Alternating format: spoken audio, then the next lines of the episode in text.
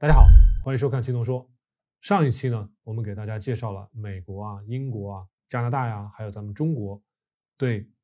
GDM，也就是妊娠糖尿病他们的诊断的筛查的一些方法，而且呢，给大家稍微介绍了这几个国家之间不同的地方啊，比如说英国它不看一个小时的血糖的数值，那么美国呢，它还分一步测试法，还有两步测试法。咱们中国呢是选择的是一步测试法，是这样子的啊。那么我当时提出了一个疑问，就是咱们确实呃使用了一步测试法，那么看了第一个小时的血糖，这样的话呢筛查率会更高一些。但是最后我觉得，哎，筛查率高了，但是这个准确率是不是被牺牲掉了呢？这是我当时提出了一个疑虑啊。那么从我的角度来说呢，如果我们要深入的了解妊娠糖尿病也好，或者是正常人的啊代谢性的那种糖尿病也好，我们首先要搞懂两个概念。那一个概念就是咱们可能会经常听说的一个叫做 insulin sensitivity，叫做胰岛素敏感度啊。大家在这里可以看到啊，insulin sensitivity，那么它的意思呢，就是在降低同样的血糖的浓度的情况下，我们如果需要的胰岛素越少，那么这就意味着咱们胰岛素的敏感度就越高。这个好理解吧？那么反之，如果呢我们降低血糖所需要的胰岛素越多，那就意味着咱们的敏感度，胰岛素的敏感度越低。如果说的不好听呢，就是敏感度就越差。其实呢，大家在这个地方不要把低或者是差想成很负面的那种啊概念啊，因为呃，比如说我们经常做低碳，经常做生酮，实际上我们的胰岛素的敏感度是有所下降的，但是我们整体的那个健康的状态其实是变好的。所以这个胰岛素的敏感度的高和低是要看情况的。比如说对于高碳水饮食的人来说，实际上胰岛素敏感度比较高，那么当然是高一点会比较好。这样呢，清除血液里面的葡萄糖这样的速度会更快，给身体带来的影响更少。那么对于我们这些经常做低碳、经常做生酮饮食的人来说，我们平常的食物中没有过多的碳水，我们的血糖浓度本来就不会升高很多。那自然的，我们的身体长时间的这个自我适应，我们的胰岛素就不会分泌的那么快，那么的旺盛。所谓的我们的敏感度就会降低，这个其实都好理解，对吧？但是不代表着我们这个胰岛素的敏感度的降低，就意味着我们做低碳、做生酮的这帮人啊，健康就变得不好了。这个跟高碳水饮食的人完全就是两个概念，对吧？这个就像大家开车一样的，汽油车跟电动车，咱们开电动车，咱们根本不烧汽油，你跟我说什么燃烧率，这个就没有关系了，对吧？根本就谈不到一起去。但是我们的健康状态并不差，所以我在这儿给大家强调的就是这个敏感度，所谓的高和低跟健康的好和坏是没有绝对的关系的。之前我看到网上有一些朋友在说，哎啊，经常生酮敏感度降低了，然后怎么怎么，似乎这就对健康有害。实际上这个等号是不能这么画的。大家在这儿呢要跟我思维同步啊。好，咱们继续往下说啊。大家可以看到屏幕左边的这一块。文字啊，我给大家画出来这块文字，这篇文字说的是什么意思呢？大家可以看右边我给大家翻译好的这个中文啊，在这个第二点这个位置，大家可以看一下。当然看左边也行，英文好的朋友可以看一下左边，就是说的是胰岛素的敏感度，就是刚才我说的 insulin sensitivity，在我们女性怀孕的初期啊，就是咱们胚胎，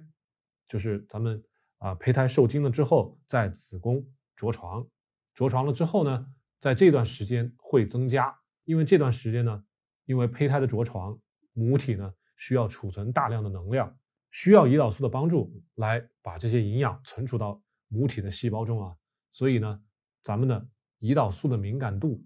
在怀孕的初期就会增加，但是呢，过了着床期之后，大家看啊，after this period，由于咱们母体它会。胎盘会产生催乳素，胎盘呢还会产生生长激素。另外呢，咱们母体还会分泌很多很多的孕酮，同时呢，母体呢还会有肾上腺皮质醇激素分泌，就是 cortisol。那么还有 prolactin 催乳素，还有一些其他的激素啊，就是各种激素。你如果去医院，医生就会告诉你各种激素，但是呢，到底是哪些激素呢？这个上面我都给大家列出来了，感兴趣的朋友们可以自己去了解一下啊。那么，因为这些着床期之后，母体发生这些激素方面的变化，最后就会导致 insulin sensitivity 胰岛素的敏感度就会逐渐逐渐的降低。尤其啊，大家看啊，尤其是怀孕的最后的三个月，这个受激素的影响的程度是最大的。但是大家不用因为这种程度的胰岛素的敏感度的降低去担心啊，母体我当妈妈的自己的身体会啊健康会变差呀，或者是什么的。这段时间呢，因为你的胰岛素的敏感度降低，同时身体呢会让咱们的胰岛贝塔细胞啊会增生，让咱们的胰岛细胞变多变大，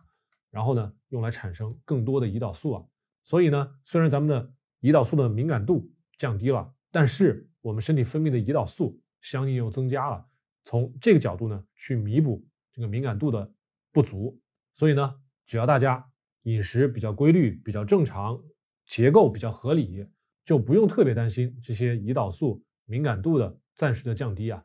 而且呢，大家要记住，因为在最后三个月，宝宝啊会增长的非常快，这个胰岛素敏感度的降低实际上是一种正常的生理反应。目的是什么呢？目的是为了把葡萄糖更多的给予胎儿。让宝宝去吸收他需要的葡萄糖，那么我们母体最后还能通过什么呢？咱们母体的肝脏会通过糖异生的作用啊，糖异生的作用会增加，用来补充咱们额外母体所需要的葡萄糖啊。那么糖异生呢，就是咱们这儿写的 maternal hepatic glucose production 这一块呢，说的就是肝脏的糖异生的作用啊。所以大家可以发现，在最后三个月，作为妈妈是很辛苦的，她会把葡萄糖留给胎儿，自己呢，胰岛素的敏感度会降低，同时呢，胰岛贝塔细胞会增生，会产生更多的胰岛素来弥补这个敏感度的降低，同时，